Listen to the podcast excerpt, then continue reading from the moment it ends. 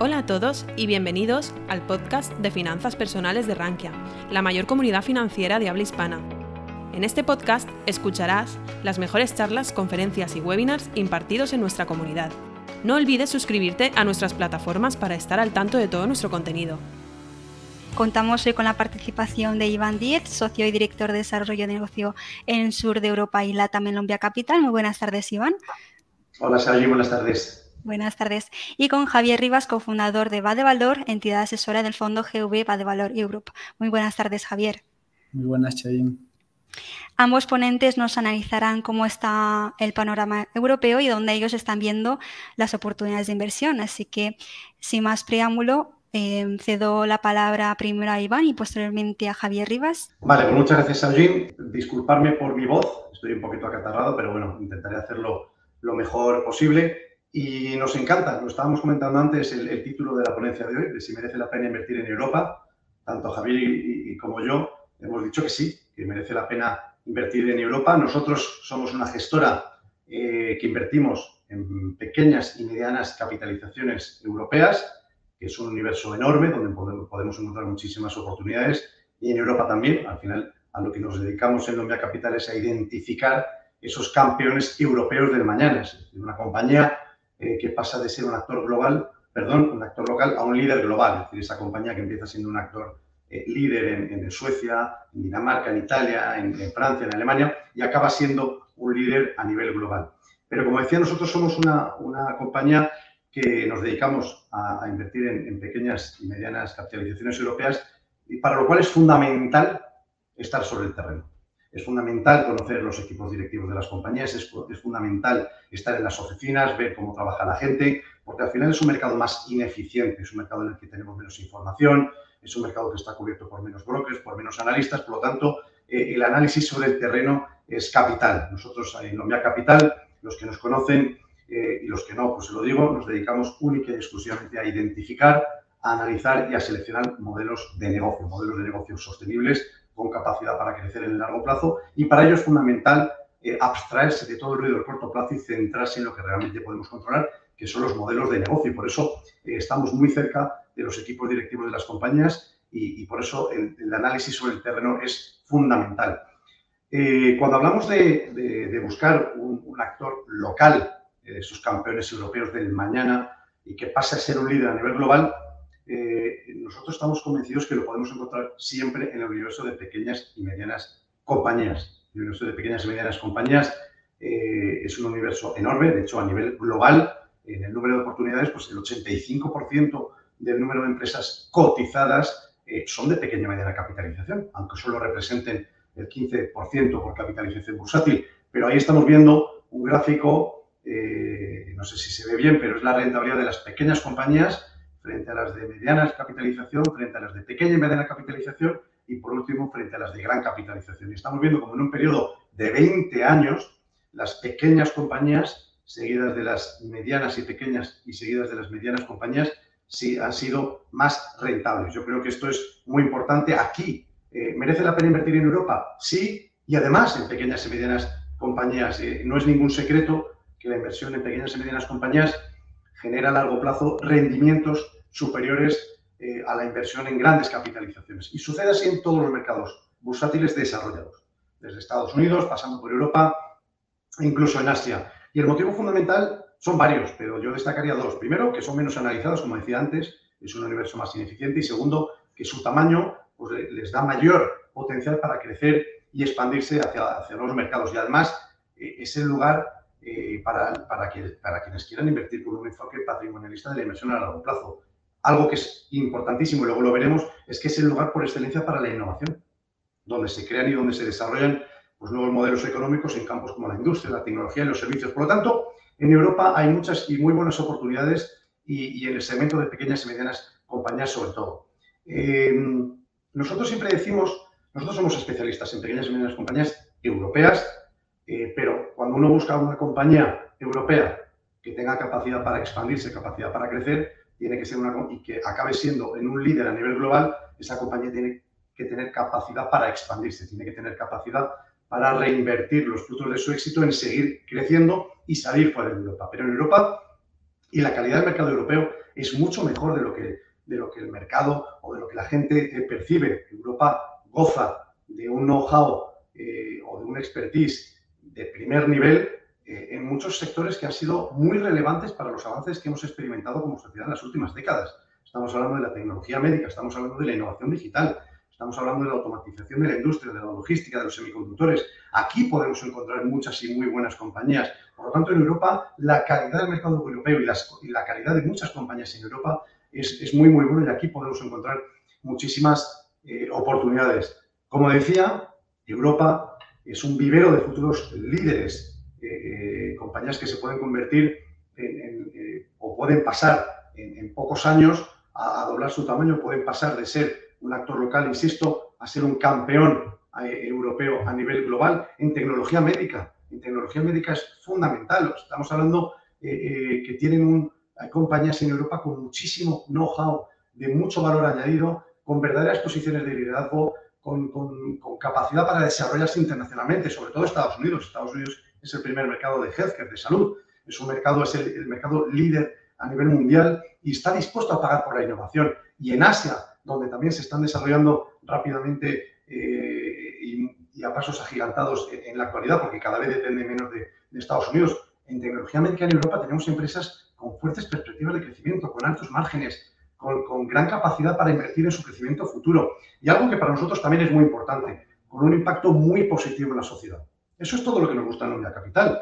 O sea, además, dentro de tecnología médica es que hay muchísimas eh, riqueza y muchísima diversidad de modelos de negocio, como puede ser en el campo de, soluciones de diagnóstico médico o compañías que mejoran las condiciones de vida de, las personas, eh, es decir, que al final, o compañías que equipan a las biotecnológicas y a las farmacéuticas para descubrir y para producir medicamentos de nueva generación, vacunas de nueva generación. Es que la lista es muy larga y, la riqueza de la, innovación en este campo es, es increíble. Hay muchas empresas innovadoras en Alemania, en Francia, en los países nórdicos. Por lo tanto, aquí en tecnología médica en Europa hay muchos, muchas y muy buenas compañías. Y además, algo que es muy importante, estamos hablando de pequeñas y medianas compañías, pero pequeñas y medianas compañías que como tienen esa capacidad para salir fuera de Europa, para crecer y para expandirse, más del 50% de su negocio, de sus ventas está fuera de Europa. Por lo tanto, cuando hablamos de si merece la pena invertir en Europa, decimos sí, y además en compañías donde la mitad de su negocio viene de fuera de Europa, donde la mitad de su negocio se está beneficiando del crecimiento de Estados Unidos, del crecimiento de Asia. Y esto es un ejemplo de la tecnología médica. Estos son compañías eh, que tenemos en cartera de tecnología médica donde más de la mitad de su negocio está fuera de, fuera de Europa. En el campo de la innovación digital es otro área donde en Europa tenemos muchísimas y muy buenas compañías donde nosotros invertimos mucho. Eh, está muy presente en nuestros fondos. Es, de hecho, nuestros analistas, para ellos es un desafío eh, de su trabajo día a día, es hacer todo lo posible por entender y por comprender esa tremenda innovación que estamos experimentando hoy. yo creo que con demasiada frecuencia nos olvidamos que vivimos un periodo fantástico de innovación, que la capacidad que tiene el mundo hoy para abordar grandes problemas ha mejorado drásticamente gracias a la innovación. El hecho de que científicos hayan descubierto una vacuna contra el COVID en menos de un año es una prueba irrefutable de lo que se puede lograr gracias a la innovación. Y algo que es muy importante, cuando hablamos de innovación digital, no es solo IT, no es solo tecnología, no solamente empresas, de software, es que crea muchísimas oportunidades en otras áreas. Y esto es lo que buscamos en Omnia Capital, empresas que desarrollen soluciones innovadoras y que puedan crecer y expandirse y tener un fuerte impacto positivo en la sociedad. En innovación digital hay compañías con mucho crecimiento, con muchos, con altos márgenes, con capacidad para desarrollarse internacionalmente, con algo muy importante, altos retornos sobre el capital empleado, porque son poco intensivas en capital. Tienen más necesidad de activos intangibles, más necesidad de capital humano, pero son poco, intensivas en capital, por lo tanto tienen altos retornos sobre el capital empleado. Y el software, el software es una opción obvia para, quienes quieran buscar empresas que puedan crear estructuralmente valor a largo plazo, eh, eh, tanto para los inversores como para la sociedad en su conjunto. Es que en innovación insisto, no solamente es para IT, es que el mundo corporativo, cualquier empresa, le ayuda a ganar en eficiencia pues, debido a la automatización, a la digitalización de los, procesos productivos y comerciales en las empresas, también para las industrias, para las empresas industriales, porque la, la innovación y el software nos permite diseñar fábricas, virtualizarlas y digitalizar todos los procesos industriales para luego, una vez construidos, poderlas controlar en remoto. Algo que es muy importante. La Unión Europea el Next Generation, los 750.000 millones de Next Generation, están centrados en la innovación, a través de, con el foco puesto en la transición digital y la transición eh, eh, climática. Por lo tanto, aquí hay muchas y muy buenas oportunidades en Europa. Todo lo que tiene que ver con la automatización de la logística, de la industria, es que también aquí tenemos, eh, Europa tiene un verdadero know-how, gracias al ecosistema de la automoción, gracias a, Audi, Volkswagen, mm, Mercedes, BMW. Nuestras empresas en Europa se encuentran entre las mejores del mundo en estos campos. Están equipando fábricas en todo el mundo. Los coches de Tesla, que todo el mundo habla de Tesla, de Elon Musk, están fabricados por robots construidos en Alemania, por los robots de KUKA. Y lo bueno es que ese know-how que hemos desarrollado en Europa en la automatización industrial lo hemos transformado en know-how para la automatización de almacenes y la logística, que está en el corazón de todas las necesidades del desarrollo tan exponencial que estamos viviendo con el comercio electrónico. Eh, y, otro desarrollo importante también eh, en la automatización es la industria 4.0, el Internet de las cosas, la capacidad que cada objeto eh, o, en el contexto de una fábrica, que hay muchos robots, cada máquina y cada robot es la capacidad, genera muchísimos datos para la producción. Bueno, pues todos esos datos no solamente es el robot en sí, sino cómo esos datos se comunican a un sistema central que los recopila, los analiza y los utiliza para optimizar el funcionamiento de las fábricas. Eso es muy, muy importante. Y algo que es fundamental, y en Europa tenemos muchos líderes y muy buenas compañías, son los semiconductores. Todo lo que hemos hablado no sería posible sin semiconductores. Al final, todos son sensores, datos digitales, procesos de cálculo. Eh, estamos en un mundo cada vez más sabio de datos, donde queremos chips más rápidos, más pequeños, y todo eso no sería posible sin semiconductores. Al final, podemos vivir sin combustibles fósiles, pero no podremos vivir sin, semiconductores. Eh, va a ser el motor del crecimiento de las próximas décadas, como lo fue el petróleo para las economías industriales en el siglo pasado. Eh, es, eh, los semiconductores estamos yendo hacia, hacia cada vez hacia el coche, el coche autónomo, coche que se conduce sin personas. Imaginémonos la cantidad de chips y de sensores que tienen que tener esos coches. Por lo tanto, los semiconductores es por definición un sector de crecimiento y en Europa tenemos muchos, muchos líderes. Eso es algo muy importante. Y lo que nosotros decimos al final es que en Europa, esto es un ejemplo muy claro de cómo podemos encontrar compañías europeas que empiezan siendo un actor local y acaban convirtiéndose en un líder a nivel global. Esto es una compañía que empezamos a invertir en el año 2008, Sartorius Steading, es una compañía francesa, eh, empezó siendo una compañía francesa, un líder en Francia, eh, ¿Qué pasa? Que en el año 2012 se desarrolla y se expande hacia Estados Unidos y en el año 2018 hacia Asia. Es una compañía que va reinvirtiendo los frutos de su éxito en su crecimiento futuro y acaba siendo un líder a nivel global. Hoy Sartorius Stadium tiene una cuota de mercado importante en Estados Unidos y una cuota importante en Asia. Y además es una compañía en la que empezamos a invertir en Europa cuando era una compañía francesa que capitalizaba 300 millones de euros y hoy 14 años después capitaliza 30.000 millones de euros. Eso lo que nos viene a decir es que a largo plazo, primero, que podemos encontrar compañías muy buenas en Europa, en el campo de la tecnología médica, compañías que empiezan siendo un actor local y acaban siendo un líder a nivel global. Y segundo, que a largo plazo los mercados son eficientes y una compañía que es capaz de crecer y de crear valor operativo para sus accionistas a largo plazo, lo va a ver reflejado en su precio. Esto es una compañía donde su cotización, su capitalización ha ido en línea con el desempeño operativo de la compañía. Y esto es un poco lo que queremos mostrar. Eh, estas son rentabilidades de algunas compañías desde hace 14 años, desde el principio del 2008. Sartorius Steading, 5.850%. Teleperformance también, una compañía eh, eh, luxemburguesa, empezó siendo una compañía luxemburguesa y hoy tiene un CEO asiático, 968%. Hexagon, una compañía sueca, 583. Esto es los beneficios del efecto que tiene la capitalización de creación de valor operativo a largo plazo. En Europa podemos encontrar muchas y muy buenas compañías y si somos capaces de acompañar su desarrollo industrial durante los años, nos vamos a beneficiar de eh, su creación de valor operativo a largo plazo. Y ya para terminar, eh, y luego responderemos a las preguntas y no extenderme más, recordatorio de lo que hacemos en, en, Capital, que yo creo que es muy importante para quien invierte con nosotros, es que nosotros nos dedicamos, somos especialistas, como decía, en pequeñas y medianas capitalizaciones europeas. Nuestro director de inversiones Cyril Carrier es muy conocido, sobre todo en el mercado español. Es una persona que lleva gestionando este ecosistema eh, y analizando el universo de las pequeñas y medianas compañías desde, desde el año 98. Eh, ha sido el gestor de los fondos que muchos conocerán de su anterior etapa de Grupama, el Grupama Venir Euro y el Avenir Europe, eh, con el mismo proceso, la misma filosofía y el mismo estilo de gestión que está aplicando ahora mismo en Lombia Capital. Y por lo tanto nos dedicamos única y exclusivamente a buscar, a analizar y a seleccionar modelos de negocio en Europa. Compañías que tengan modelos de negocio sostenibles, con capacidad para crecer y para reinvertir en su crecimiento futuro. Compañías que sean innovadoras, que estén en mercado, mercados en crecimiento y sobre todo y fundamental, que esto es algo muy importante en la tipología de compañías que he comentado anteriormente, compañías que tengan control sobre su futuro. Es decir, compañías que no dependan de factores externos para poder crecer, que sean menos sensibles a factores externos, que sean menos sensibles al ciclo económico y por lo tanto nos dan mucha más visibilidad sobre sus futuros ingresos. Y nosotros como inversores, nuestra misión es apoyar a, a las compañías a alcanzar su máximo potencial.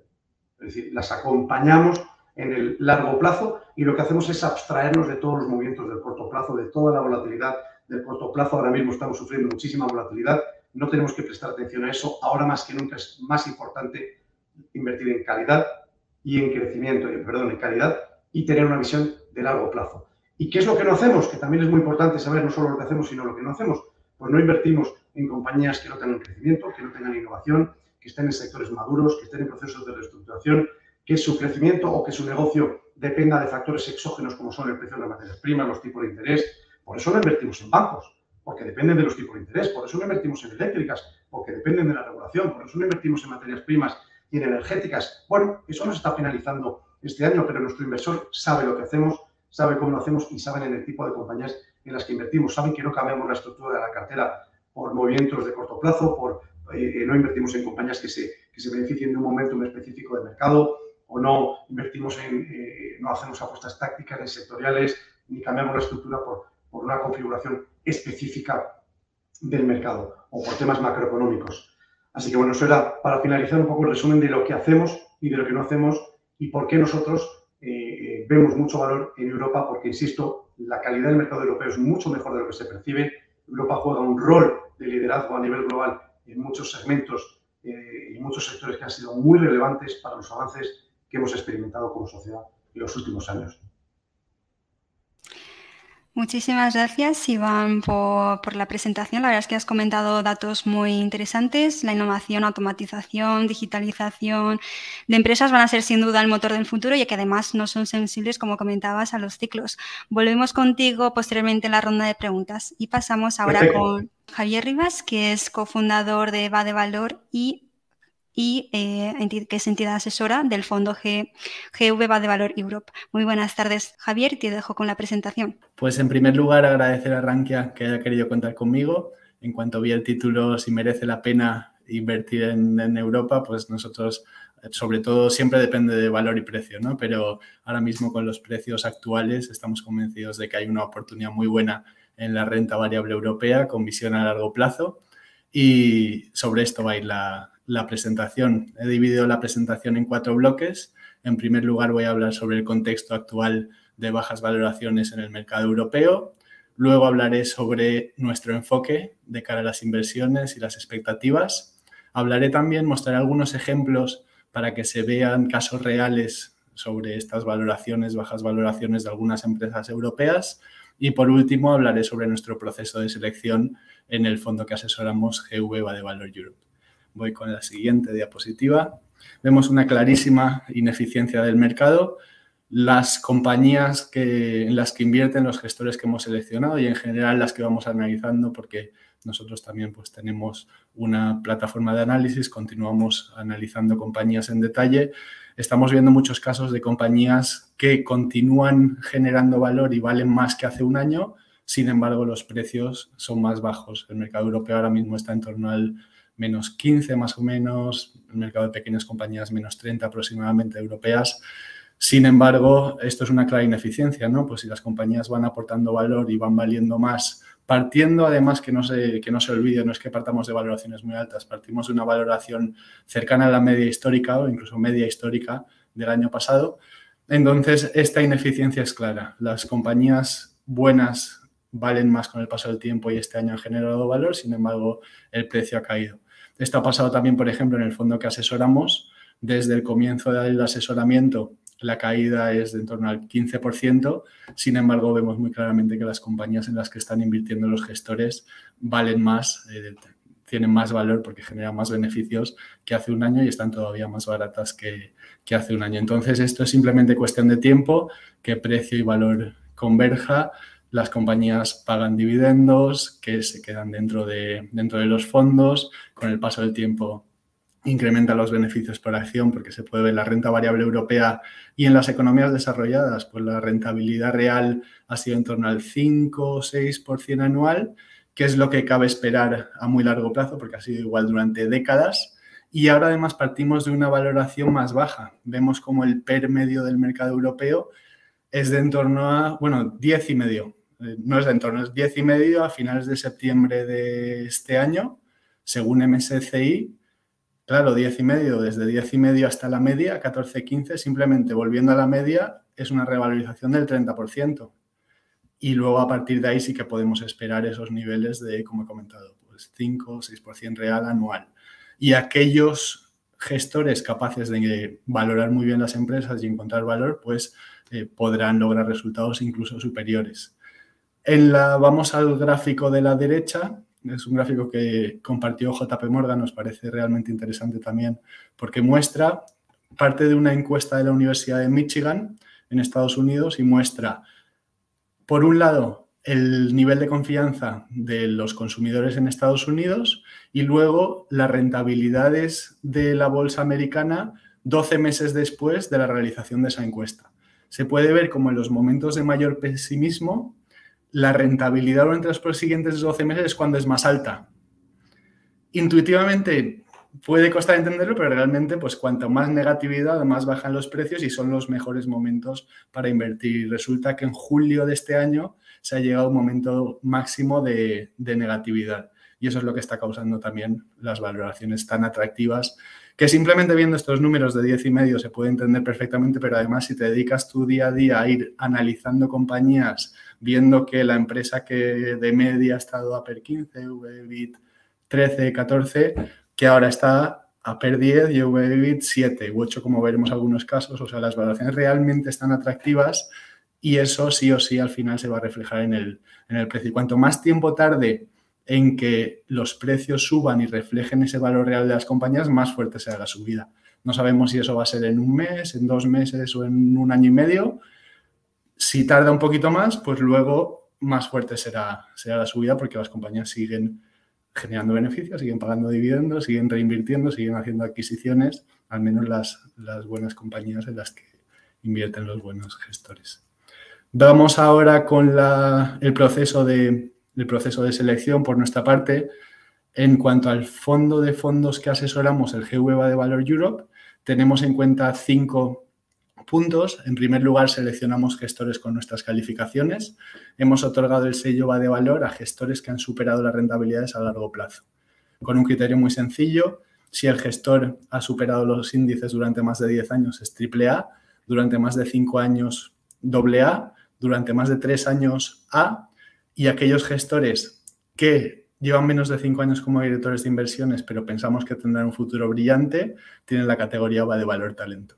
Porque no se olvide que esto es un negocio de personas y hay muchos casos en los que nos ha pasado, ¿no? Pues de ver gestores que en el sector, pues muchos profesionales pensábamos que realmente lo iban a hacer bien y ha ido pasando el tiempo y efectivamente lo han ido haciendo bien, ¿no? Y nosotros, pues es una categoría que también nos, nos gusta, porque no solo nos gusta, vamos viendo todas las webs, pero además de ver información, bueno, pues además de ver números y rentabilidades históricas, nos, va, nos gusta ver, pues, cómo piensa cada entidad, qué ofrece cada entidad, etcétera.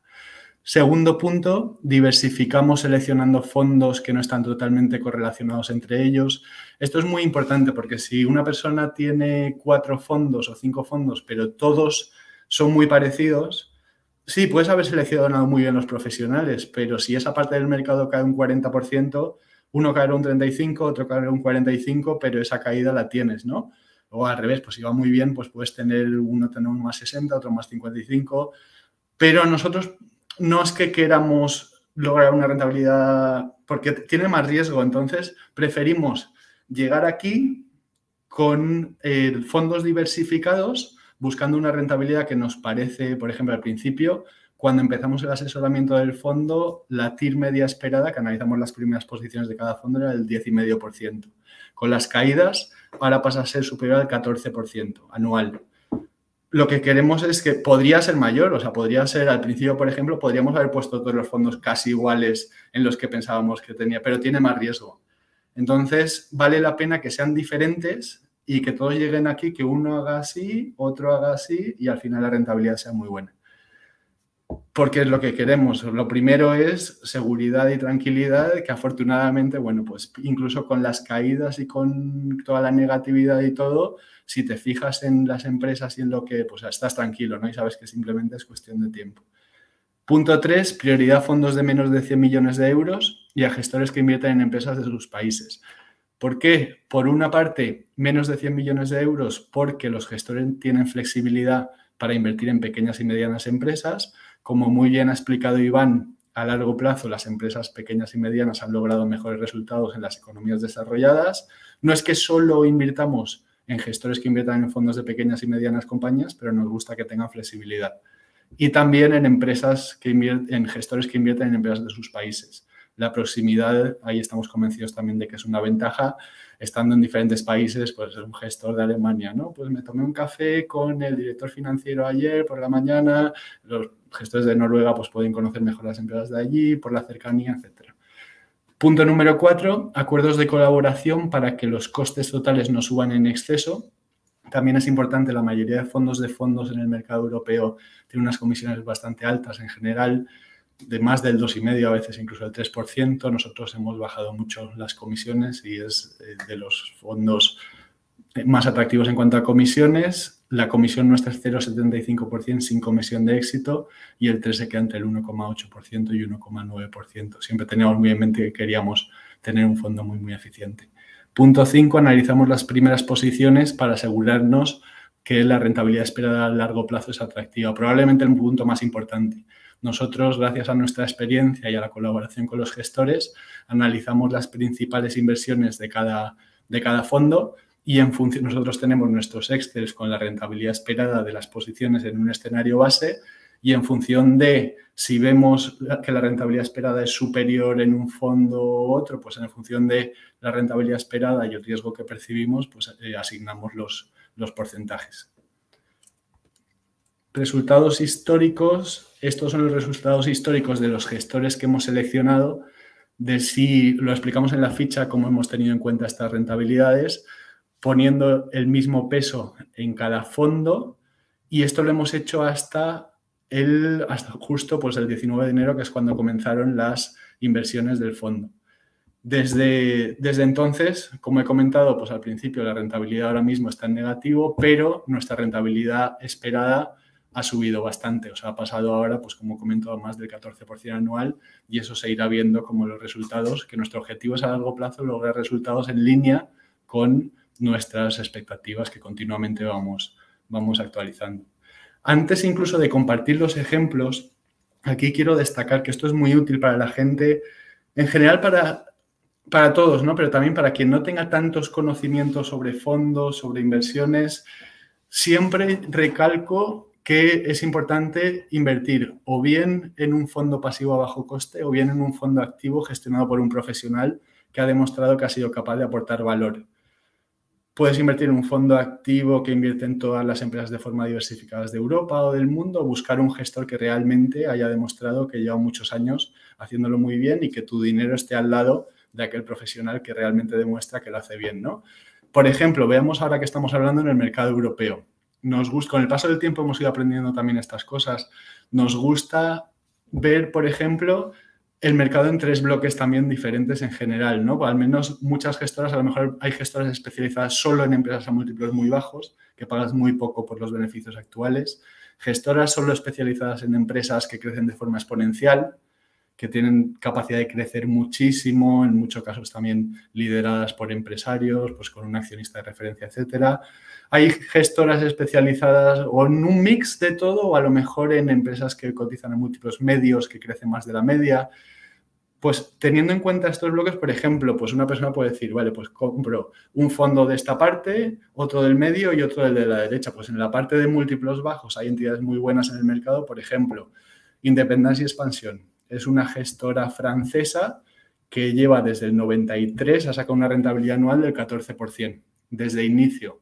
El fundador sigue dentro de la, como presidente y sigue dentro de la gestión también y además, por ejemplo, el hijo en este caso está también en el equipo gestor.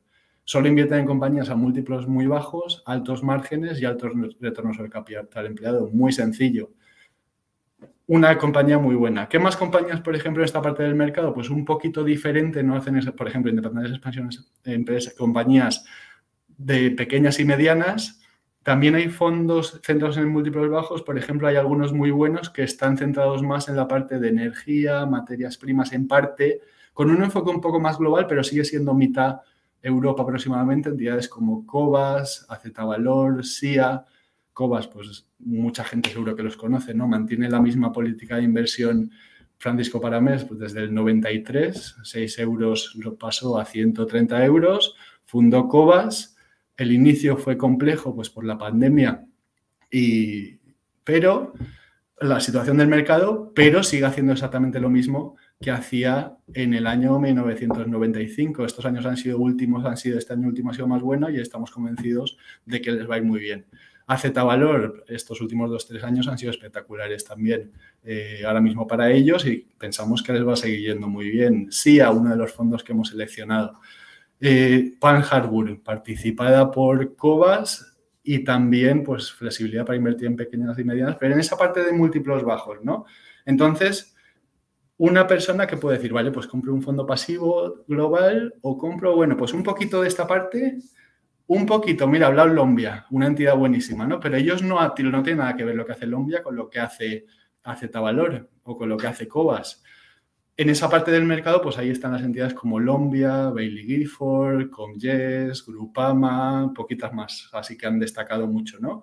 Vale, pues cojo un poco de aquí, un poco de allá. La parte media del mercado, pues ahí están entidades como Columbus, Pedro Yagüez, profesional buenísimo, Valentum, Bestinver.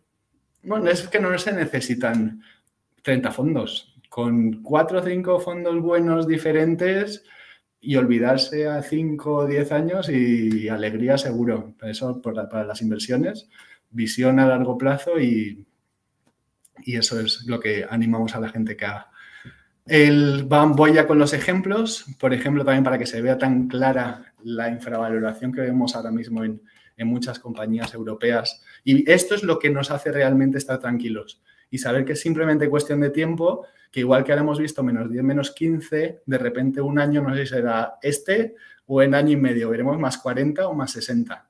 ¿Por qué? Porque Global Dominion ahora mismo vale un 22% menos de lo que valía a principios de este año, pero la empresa gana un 15% más. El beneficio operativo de Global Dominion ha subido un 15%, pero la empresa es un 20%. Y me dirá, bueno, igual estaba cara antes, no estaba cara antes, estaba per 13, inferior a la media. Ahora con nuestras expectativas, pasa a PER 6 en el 2026, que es tres años, cumpliendo simplemente con el plan que siempre cumplen o lo pasan, va a ser PER 6. Es una compañía que ha sido capaz de crecer de forma orgánica a una tasa anual de los ingresos cercanos al 10% durante muchos años. El director tiene más de un 5% de la compañía. El presidente también tiene más de un 5% de la compañía. El principal accionista, la familia Riveras, a través del grupo, a través del holding, también tienen, son los principales accionistas. También principales accionistas de entidades buenísimas españolas como CIE y Gestamp. Han demostrado ser de los mejores empresarios de toda España. La asignación de capital ha sido fantástica, desde siempre. Además, nos hemos dado cuenta, es muy interesante, porque nos hemos dado cuenta de que las empresas líderes del sector en otros países han sido capaces de hacer compras a múltiplos muy bajos. Pues, por ejemplo, Install con los países nórdicos, Bravida en los países nórdicos, SPI en Francia, y ellos también. Su política de inversión es comprar pagando seis veces EBITDA, que baja hasta tres veces EBITDA con el paso del tiempo. Ahora mismo se están recomprando acciones porque las acciones están muy bajas. O sea, todo el dinero que generan vuelve. ¿Y qué hacen? Pues la, la compañía lo que hace, por una parte, grandes proyectos, tiene una división de proyectos, pues hacen, por ejemplo, despliegue de fibra óptica en el sector de telecomunicaciones, grandes proyectos de ingeniería a nivel industrial, el, temas de instalaciones de materiales de equipos, a grandes proyectos y luego, por otra parte, servicios, lo cual muchos son eh, contratos de operación y mantenimiento, que son contratos, pues, muy, ingresos muy recurrentes, muy estables, y como comento, pagas muy, muy poquito con respecto a lo que la compañía genera. Luego, entonces esto es cuestión de tiempo, porque además tienen una división, la parte de división, en la parte de división de, renovables, ha entrado un nuevo socio inyectando capital y, y ahí hay valor oculto también con la, con la nueva entrada, que eso al final seguro que acaba reflejándose en el mercado. Lo miraba el otro día y de los 34, 35 gestores con el sello de valor, prácticamente la mitad tienen global dominio en cantera. Bueno, pues si gestores locales van viendo valor, pues algo, algo hay, ¿no? ING, ING pues es un banco que es muy estable, ha hecho lo que sabe muy bien hecho, que es prestar. El ratio entre write-offs, o sea, los préstamos que, no, que ya ven que no, que no se pagan, ¿no? entre todos los préstamos de la compañía desde el 2007 es bajísimo, 0,2%. Eso, pues mirando números, vas año a año, lo vas viendo. ¿Qué quiere decir eso? Que es una compañía muy estable. Si tú tienes, si eres un banco y prestas y no te impagan, pues históricamente sabes lo que genera. Una compañía muy estable, cuando empezamos el asesoramiento, se pagaban, que es de las principales posiciones de eh, Marcos Hernández de SIA. Dominion, no lo había comentado, es la número uno del IERDE, gestor que hemos seleccionado, Juan Huguet, y entre las 10 primeras posiciones de GESConsult. Claro, vemos que Dominion queda un 22% y que la empresa gana un 15% más, estamos tranquilos, ¿vale? Pues ya cambiará. Lo mismo ING, ha caído un 30% desde que comenzamos el asesoramiento. La capacidad de generación de caja es la misma, pero ha pasado de PER 10 a PER 7. Los ratios de capital son muy buenos, puede pagarlo todo en dividendos se va haciendo recompras de acciones, pero de las recompras buenas, de las que son buenas para, para los accionistas, ¿no? Entonces, como comento, pues no durará mucho tiempo a PER 6 o a PER 5, porque si una empresa está PER 5 lo puede pagar todo en dividendos, que va a estar beneficio del 20%, no, los inversores lo ven, se dan cuenta y el precio sube. Entonces eso es lo que nos hace estar tranquilos, tenemos los modelos y de media nos sale que la tira esperada que esto también nos da mucha tranquilidad, porque si hay, no es que sean tres casos o cinco, pues si de media los gestores en total invierten unas 200 y pico empresas de toda Europa, de las líderes en sus mercados, si es que solo puede subir, es cuestión de tiempo. Entonces, un 14% anual sería multiplicar por más de dos veces antes de seis años. Al principio decíamos al menos el 10,5%, ahora con las valoraciones nos sale ese 14% y, lo iremos viendo, ¿no? Otro caso, Taton Investment Management, es una gestora, una entidad, empresa de inversiones de Inglaterra que ofrece servicios de eh, gestión discrecional de carteras para clientes de asesores financieros en el Reino Unido. Es una empresa más del caso de crecimiento exponencial, o sea, es una inversión de Rosemary Banyard, gestora de Downing en el fondo VT Downing Unique Opportunities. Ha sido capaz de incrementar activos de mil millones en 2014 hasta más de 11.000 millones ahora. El beneficio operativo lo tengo por aquí anotado, pero ha multiplicado por 3, 4 veces ingresos de 12 millones en 2017 a 29 en 2022. El EBIT ha pasado de 4,5 millones en 2017 a 14 en 2022. La empresa ha caído un 30 más de un 30% desde que empezamos el asesoramiento los resultados buenísimos, las perspectivas de crecimiento fantásticas. El PER 15, media histórica de la bolsa europea, media histórica de la bolsa europea, pero multiplicas por más de 10 los activos y los beneficios y los ingresos. No he visto muchas más que sean capaces de hacer eso, ¿no? Pasarán los años y todo lo que crezca la compañía será lo que suba las acciones y además no me extrañaría ver una gestora grande a nivel europeo interesada por, por Tatum, porque claro, además de esos servicios de gestión discrecional de carteras, tiene, ofrece otros servicios relacionados con hipotecas, servicios de, tiene servicios también de regulación, de consultoría. Toda esta relación tiene relación con cientos de asesores financieros en el Reino Unido. Ese valor para las gestoras es enorme. Entonces, además de que eres capaz de generar mucho más de lo que vales, para una gestora, puedes decir, jolín, pues me compro Taton y tengo todas esas relaciones con, y pagarían no lo que vale ahora ni un 30% más, ¿no? Pagarían mucho más. Luego, bueno, eso es un poquito, algunos ejemplos. ¿eh? Si alguien tiene cualquier duda también, pues puede escribir info.valor.com y comentar lo que sea, pero esto es lo que nos hace realmente estar tranquilos y lo que marca la diferencia. En cuanto a la selección de fondos, muy brevemente, porque creo que voy justo de tiempo, eh, por una parte, bueno, los siete que hemos seleccionado, Allianz, German Small, eh, Small and Micro, Stefan Dudazi, nos parece un caso muy chulo porque nos dimos cuenta de que una de las mejores gestoras independientes de Alemania, que es Lupus Alpha, se fue uno de los gestores estrella que tenían uno de los gestores que mejores o el que mejores resultados había logrado de, especializado en pequeñas y medianas compañías y ficharon en Allianz Global y pensamos, ostras, si fichan en Allianz Global, una de las mejores gestores, algo están haciendo bien en Allianz, ¿no?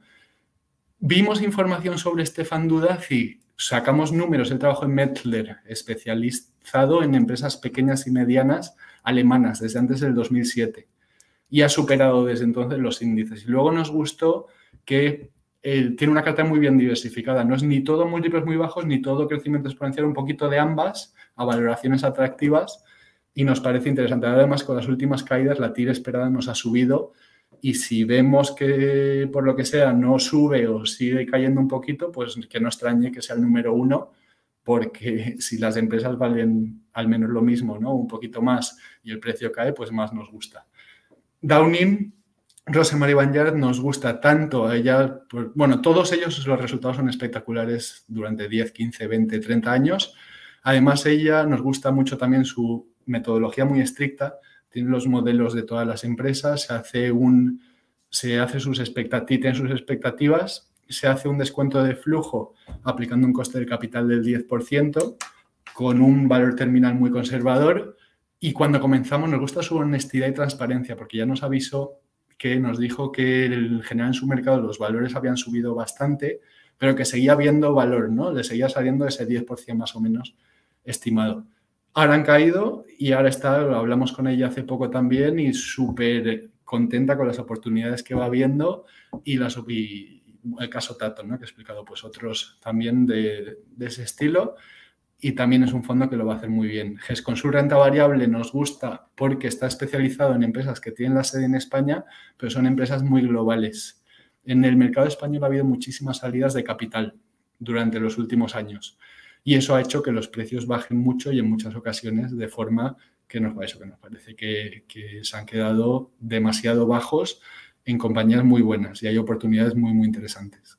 Arctic Nordic, la renta variable en los países nórdicos, lo ha hecho muy bien a muy, muy largo plazo, muy largo plazo, incluso más de 10 años, 20 años, 30 años, o sea, porque están muy bien gestionadas en general y han, han demostrado ser capaces de aportar valor. Hay muchas compañías que son muy líderes globales y, y, ellos pues también rentabilidades espectaculares. SIA, el único fondo, igual que Downing es el único que tenemos en la parte más de crecimiento, de muchísimo crecimiento al principio, cuando hemos empezado, que cada vez vamos viendo más valor en esa parte. En el caso de SIA, ellos han especializado en el mercado de energía y materias primas. Cuando comenzamos teníamos cerca del 19% en el fondo, era con diferencia el que más teníamos, porque las tires esperadas eran las que más altas nos salían. Ahí hemos visto que en el caso de ellos, por ejemplo, la mayoría son empresas de energía, que la mayoría es del sector petróleo, hemos visto una ineficiencia muy grande, que el mercado está descontando que la transición energética va a durar mucho más de lo que realmente, eh, al revés, o sea, la transición energética va a durar mucho más de lo que realmente está descontando el precio y cuando normalizaba márgenes históricos medios y los aplicaba al futuro con un precio del barril sin ser muy, o sea, siendo conservador, sea, per 5, per 4, per 5 y medio. Ahora eh, han subido esos valores, pero las tires siguen siendo atractivas y nos, nos sigue gustando. Nos gusta mucho la evolución de la política de inversión con Marcos Hernández, que entró en la compañía 2007 aproximadamente y tienen ahora cuatro categorías muy diferentes a lo que hacían en el 2002-2001 y estoy convencido de que les va a ir fenomenal. Juan Huguet, muy sencillo, también llevan más de 20 años, han sacado rentabilidades anuales cerca del 12%, pensamos que el futuro será similar los próximos 20, 20 y pico años a los últimos. Y DAM Small Euro, por último, es el fondo que, el último que vamos a añadir de momento, y es un caso muy chulo porque la gestora eh, pertenece al mismo grupo que la casa de análisis más fuerte de Francia cuyos clientes son las principales entidades independientes francesas. Entonces, por una parte, al principio vimos que Luis Albert había sacado resultados espectaculares en la etapa anterior, de incluso superiores un poquito al 20% anual durante 6-7 años, tienen todo ese conocimiento de análisis de también pues el gestor que la acompaña, Jerome, trabajó en la casa de análisis durante muchos años y son especialistas en pequeñas y medianas compañías europeas y nos sorprende mucho su capacidad ahí de analítica. Y entre todos, como he dicho, que lleguen aquí, que algunos serán, están descorrelacionados, pero al final lograremos los resultados que queremos y va a ir fenomenal. Seguiremos, lo que hacemos es, eh, hacemos cosas muy sencillas de forma repetida en el tiempo. Invertimos en fondos de gestores que pensamos que deberían gestionar más patrimonio y vemos sus fondos crecer en rentabilidad y en tamaño. Animo a la gente siempre a que realice una comparativa antes de, invertir el fondo, o bien que compre fondos pasivos o que invierte en fondos activos que realmente han demostrado que, que lo hacen, que han aportado valor en partes diferentes del mercado y, por supuesto, pues es un momento buenísimo para invertir en renta variable europea y que lo haga se llevará alegrías a medio y largo plazo seguro. Y es muy probable que a corto plazo también. Muchas gracias. Espero que haya sido interesante. Muchísimas gracias, Javier, por, por, esta presentación y de estos tres ejemplos tan interesantes de diferentes sectores que has presentado con datos tan detallados. Sin nada, pasamos ahora a la ronda de preguntas junto con Iván. Voy a pasar dos preguntitas que nos ha dejado la audiencia Iván y después pasaremos contigo, Javier. Gracias. Vale, Iván nos pregunta, bueno, eh, sabemos que Lombia tiene tres fondos, Lombia Venir Small Cap Zero, Mid Cap Europe y Mid Cap Euro, creo que lo he dicho bien. Eh, ¿Qué características tienen que cumplir las compañías para entrar en cartera de estos fondos y convertirse en esos líderes de mañana que comentabas? Perfecto, Seoyin. Eh, los tres fondos, efectivamente, tenemos dos fondos de pequeñas y medianas capitalizaciones. La única diferencia es que uno es euro, zona euro nada más, el Lombia Avenida Cap Euro, y el otro es Europa, se extiende, Europa desarrollada se extiende eh, a países nórdicos, Reino Unido y Suiza, que es el Lombia Avenida Cap Euro. Y luego tenemos una estrategia exclusivamente de pequeñas compañías europeas, small caps, que es el Lombia Avenida Small Cap Euro. Eh, los tres fondos aplican el mismo proceso, el mismo estilo de gestión, la misma filosofía de inversión. La única diferencia es por la capitalización bursátil o la zona geográfica. ¿Y qué tiene que cumplir una compañía para entrar en cartera? Pues es, eh, eh, es muy buena pregunta porque nosotros invertimos en el crecimiento a largo plazo. Es decir, las compañías que metemos en cartera son compañías que tienen los productos adecuados o los servicios adecuados, un buen management y que los frutos de su éxito están operando en mercados en crecimiento y los frutos de su éxito los van reinvirtiendo en su crecimiento futuro. Lo reinvierten en capital humano, que es tan importante para la creación de valor a largo plazo, lo, reinvierten en talento, en mejorar sus procesos operativos, eh, en innovación, en ampliar sus mercados accesibles, nuevos verticales, eh, expandirse geográficamente. Es decir, lo que nosotros llamamos, tiene que ser compañías que entren en lo que nosotros llamamos ese círculo virtuoso del crecimiento compañías que están constantemente reinvirtiendo en su crecimiento futuro para precisamente pasar de ser un actor local a ser un líder a nivel global gracias a esa reinversión en crecimiento futuro. Perfecto. ¿Y cuál es, cuál es ese proceso de construcción de carteras? Vale, pues eso es una pregunta muy importante porque yo creo que es un elemento diferenciador de, nuestro equipo de gestión, eh, porque cuando, cuando uno toma una decisión de inversión tiene que ser muy humilde y muy prudente porque te puedes equivocar. Y nosotros lo que buscamos cuando construimos la cartera es una simetría entre la rentabilidad que puedes obtener y, la pérdida que, pues, intentamos limitar la pérdida, pero mm, eh, no limitar la, la potencial subida. Por eso siempre que invertimos en una compañía de nuevas, eh, invertimos siempre un peso por debajo del 1% de la cartera del fondo. ¿Por qué? Porque precisamente, primero, el riesgo de la compañía es eh, el riesgo industrial de la compañía, sobre todo si es una small cap, es elevado. Entonces, lo que queremos es que la compañía nos demuestre que no nos hemos equivocado, que la compañía trimestre tras trimestre vaya demostrándonos que efectivamente el equipo directivo ejecuta bien su estrategia, que eh, va reinvirtiendo en su crecimiento futuro, que va ejecutando sus planes estratégicos y, lógicamente, su riesgo industrial disminuirá y a medida que pase el tiempo, ella misma se irá ganando el peso en cartera y cuando vaya ganando peso en cartera podremos alocar o asignar más, más capital. Pero somos muy prudentes al inicio, no hacemos apuestas específicas de, oye, esta compañía me gusta, mete un 3, o esta me gusta, mete un 5, o esta me gusta un poco menos, mete un 4. Siempre, aunque estemos plenamente convencidos, porque todas nuestras posiciones son de convicción, eh, vamos a meter un peso por debajo del 1%. Y si nos hemos equivocado, que nos podemos equivocar, pierdo un 1%. Por lo tanto, la potencial ganancia no está limitada, es infinita, y la pérdida está limitada al 1%. Entonces somos muy prudentes porque al final estamos mirando a largo plazo. Y algo que también es importante, señor Gini, con esto termino, es que por muy convencidos que estemos de la compañía y metamos un peso por debajo del 1%, si la compañía cae, porque el mercado la penaliza, yo no meto más dinero. Por dos razones. Primero, porque si meto más dinero en la compañía, estoy doblando el riesgo o estoy metiendo más riesgo del que yo inicialmente quería meter en la compañía. Y segundo, porque el mercado, porque hay que ser humildes, porque el mercado a lo mejor sabe algo que tú no sabes y tú te has equivocado.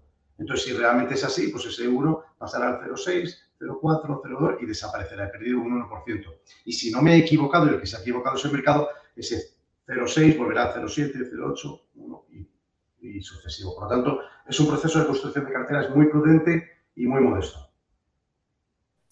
Perfecto, Iván. Pasamos ahora con algunas preguntas para Javier. Eh, nos dice Javier, ¿tienes pensado incorporar más fondos en tu cartera? ¿Has tenido, ha habido un cambio en la cartera del fondo? Por la parte de incorporar más fondos, de momento no. Eh, es algo que requiere mucho tiempo. O sea, cada fondo nuevo que hemos incorporado, casi casi dos semanas al menos de análisis, ¿no?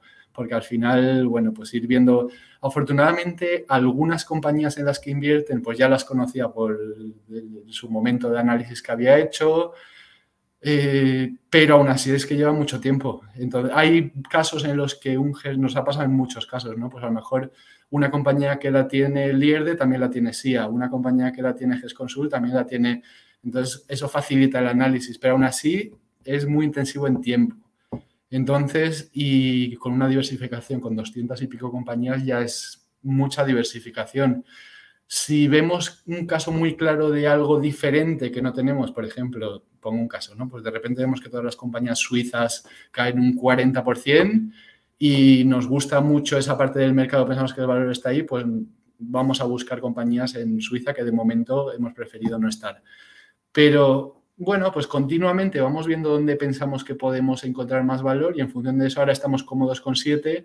Ha caído, por ejemplo, la parte de empresas que crecen de crecimiento exponencial, ha caído mucho esa parte, pues nos hace estar más pendientes también de esa parte y más atentos por si puede haber oportunidades. Pero bueno, de momento estamos cómodos así. En cuanto a cambios, aquí esto es algo muy importante también.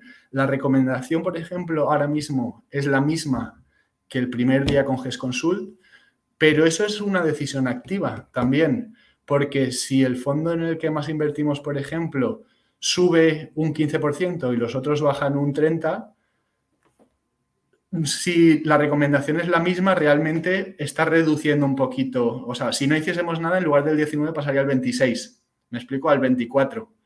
Pues sube mucho, ¿vale? Si, si, yo, si decimos que sigue siendo el 18, realmente estás vendiendo un poquito de lo que ha subido y baja la tira esperada para comprar un poquito más de lo que ha caído y sube la tira esperada si las empresas siguen siendo las mismas en cartera. Ahora mismo, como comento, ha, ha, coincidido que el fondo en el que la TIR esperada era superior es el que más ha subido. han, caído los demás, entonces ha habido, se han igualado. Ahora, si al principio el de SIA teníamos una tira esperada del 10 y pico, ahora ha pasado más hacia el 15, más o menos, y los otros, que eran como un 10% de media, han pasado al 14, pues está igualado. Pero eso no quiere decir que pasen tres o cuatro meses y de repente veamos que la tira esperada sube mucho en otro y pasa a tener el 19% y el de SIA un 12% porque han subido todas sus empresas y no ha vendido nada, ¿no? En función de eso, y la tira esperada iremos teniendo más en unos o en otros. Pero de momento, respondiendo a la pregunta, sigue siendo la misma recomendación de porcentajes que al inicio. Perfecto. Eh, ¿En qué plataformas está disponible el fondo, Javier? Está disponible tanto en Ironía FinTech, en MyInvestor o directamente con GESConsult. Y con el paso del tiempo iremos eh, trabajando para que esté disponible en más, en más plataformas. En MyInvestor de momento hay que tenerlo en cuenta. Nosotros tenemos dos clases. Una clase limpia, sin retrocesiones, también accesible a partir de cualquier importe. Esa de momento todavía no está disponible en MyInvestor. Esperamos que sí pueda estar disponible pronto. Sí que está disponible en Ironía y está disponible en GESConsult. Cualquier duda podéis escribir info.badevalor.com e iré respondiendo también de momento. Y por supuesto en las plataformas para inversores profesionales, All Funds, eh, Inversis. Perfecto. Por tu parte, Iván, ¿dónde podemos encontrar los tres fondos de Lombia? Pues eh, afortunadamente los podemos encontrar prácticamente en todas las plataformas, tanto en las plataformas online como las que ha comentado Javier, tanto en Ironía como en MyInvestor, como en, en Fondo Top en Renta 4, como en Ocean de la de CaixaBank eh, y luego a través de, cualquier entidad bancaria que pase por Orphans Bank o por Inversis. De todas maneras, en la web de la CNMV, eh, si uno pone, si uno busca por entidades y busca Lombia, van a salir las entidades comercializadoras de los, de los fondos de Lombia y, van a ver que son muchísimas entidades. O sea que afortunadamente estamos prácticamente en todas las plataformas y en casi todas las entidades comercializadoras en España. Perfecto, pues nos acercamos ya a la hora. Si ha quedado una duda por contestar, podéis escribirme a saoin.rankia.com como, mi nombre que figura en directo y las haré llegar a los ponentes. La verdad es que las, las perspectivas de inversión en Europa son difíciles a corto plazo, pero como ha recalcado los ponentes Javier y Iván, tenemos que poner foco en la inversión a largo plazo y fijarnos en las calidades de las empresas. Muchísimas gracias a los dos por... Antes, no, antes de terminar, simplemente aprovecho para felicitar a Iván por el buen trabajo que hacen, que estoy convencido de que todo lo que ha explicado, que lo ha explicado muy bien, se verá reflejado en el precio de, sus fondos y lo acabarán haciendo muy bien, que nosotros tenemos siempre el foco en el gestor y en el largo plazo, sabemos los resultados que han tenido los gestores de Lombia a muy, muy largo plazo. El inicio ha sido más complejo, pero ese trabajo bien hecho seguro que se refleja y también es cuestión de tiempo. Muchas gracias, Javier. Te lo agradecemos. Significa mucho para nosotros. Muchas gracias. Pues nada, muchísimas gracias a los dos por estas ideas de inversión. Muchas gracias también a todos los asistentes. Espero que haya, os haya gustado el webinar de esta tarde y nos vemos en una próxima edición. Muchísimas gracias, Iván. Muchísimas gracias, Javier. Gracias a ti, Gracias. Un abrazo, cuidados mucho. Un abrazo. Chao. Si te ha gustado nuestro podcast, te invitamos a que nos lo cuentes en los comentarios. Además, no olvides suscribirte a través de tu plataforma favorita o el blog Rankia Podcast para estar al día de todas las novedades.